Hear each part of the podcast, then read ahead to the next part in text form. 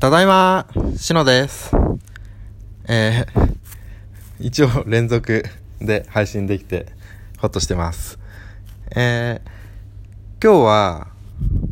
うん、今回インドで来た時に結構本を持ってきたんですよ。で、その中の一冊を紹介したいなと思います。で、今日紹介するのは、えー村上春樹のノルウェーの森です。まあ、ちょっと内容を紹介するかどうかは話しながら考えますけど、そう、これ、あの、下巻だけ持ってきたんですよ。あの、上巻は日本にいる時に読んでいて、まあ、上下巻セットの2冊の本だったんですけど、で、まあ、だったんですけどっていうか、まあ、すごい有名なのでご存知の方も多いと思いますが、その、村上春樹のノルウェーの森の上巻を日本で読んでたので、で、下巻を読み始めた時に渡航だったので、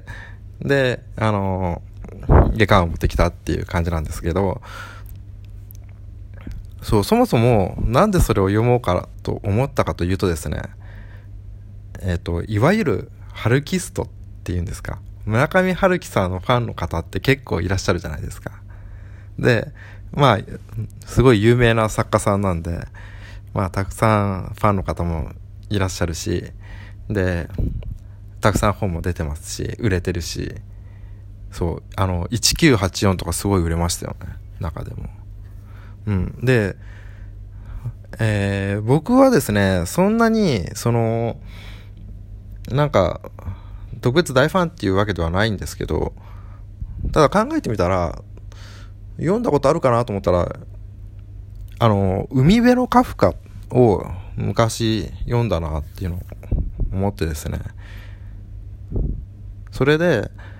ああ、全く読んだことないわけじゃないなとは思ったんですけど、そう、今回なんで読もうかと思ったかというとですね、あの、毎年ノーベル文学賞が発表するあたりになると、毎回話題に結構なるじゃないですか。村上春樹さん。取るのか取らないのか今年は、みたいな。で、なんでこの人は、この作家さんは、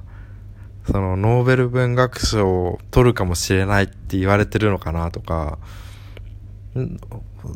小説の、お、電話だ。電話だけど、ワン切りで切れましたね。えっと、小説の、そう、ごめんなさい。ちょっと話飛ぶんですけど、今ホテルにいてですね、ホテル暮らししてるんですけど、なんか、めちゃくちゃたまに、ホテルの人からかどうかわかんないんですけど、逆に室内の方に電話がかかってきたりするんですよね。で、結局間違い電話だったりすることが多いんですけど、まあ、多分今のもそうでしょうね。まあ、それは置いといてですね。まあ、ちょっと、あの、インドのホテルになってそんなもんですね。で、えっ、ー、と、そう、村上春樹さんってなんでそんなに騒がれてるんだろうっていうのが、ちょっとよくわかんなかったので、あの、まあ、ネットで検索して、その批評というか評価というか、いうのを見るのもいいんですけど、まあ、せっかくなので、ちょっと代表作を一つ読んでみようかなと思って、で、やっぱ、村上春樹代表作って言ったらノルウェーの森でしょっていうなんか、そういう単純な方程式みたいな、数式みたいなのが、あの、自分の中にあったので、で、ノルウェーの森をちょっと手に取って読んでみ、読み始めたっていうのがきっかけです。うん。で、あの、議会も読んでですね、いや、読み終わって、いや、確かに面白い小説だったなと思うんですけど、面白いし、まあちょっと、まあ昔の小説なんでね、時代の、その、捉え方とか、あの、流れとか雰囲気っていうのが、まあ、結構昔の感じがしたんですけど、そう、もう一回、またまた脱線しますけど、あの、古典ってあるじゃないですか。本の古典。本の古典って、うーん、一般的にはというか、まあ、高校の国語とかで中学の国語でもいいですけど、習う古典って、あの、北条記だったりとか、源氏物語とか、あと、まあ、最近だって言っても、やっぱりその奥の細道とか、そういう江戸時代とかぐらいまで、それより古いものが古典っていう風に言われて、で、まあそれより新しくなってくると近代文学とかって言われたりするじゃないですか。でも、この今の時代の流れの速さを考えるとですね、もう、そうだな。もう10年前の本は、もう古典って言っていいんじゃないかっていうふうに個人的には思ってます。10年前っていうとですね、スマートフォンが出始めた頃ですよね、多分。出てないかな、まだ。ああ、出始めた頃だと思いますね。多分、スティーブ・ジョブズが、あの、YouTube とかで結構有名な動画でプレゼンしてる動画ありますよね。初めて iPhone を世界に発表した時のプレゼン動画で、僕その動画すごい好きなんですけど、その、今までのスマートフォンはスマートじゃないと。ボタンがいっぱいあるし、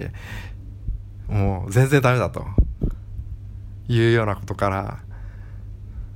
なんか本当のスマートな電話をリノベーションしたっていう発表動画が YouTube に結構上がっていてその動画が結構好きでよく見るんですけど まあそうえっ、ー、となんかまた話が飛びましたけどそうそれぐらいやっぱ時代の流れって移り変わりって今すごく早いので、本とかも10年前の本が今も手に取って読めるってことは、